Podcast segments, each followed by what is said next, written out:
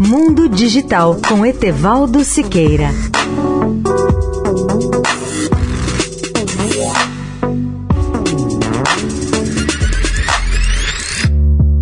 Olá, ouvintes da Eldorado. Serviços de carros autônomos estão surgindo em todo o território dos Estados Unidos, mas eles não são o que parecem.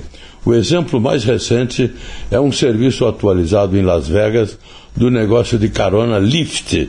Na semana passada, a empresa disse que permitirá que os usuários chamem um novo tipo de carro autônomo na Las Vegas Strip e nos arredores, com base em um serviço semelhante oferecido na cidade nos últimos quatro anos. Mas a notícia chega com uma ressalva significativa.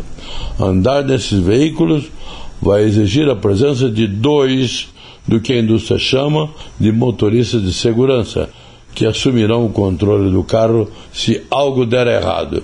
As indústrias de tecnologia e automotiva passaram grande parte da última década prometendo carros capazes de circular pelas ruas por conta própria. Mas muitos anos mais ainda, talvez até décadas, vão se passar antes que os veículos verdadeiramente autônomos sejam comuns.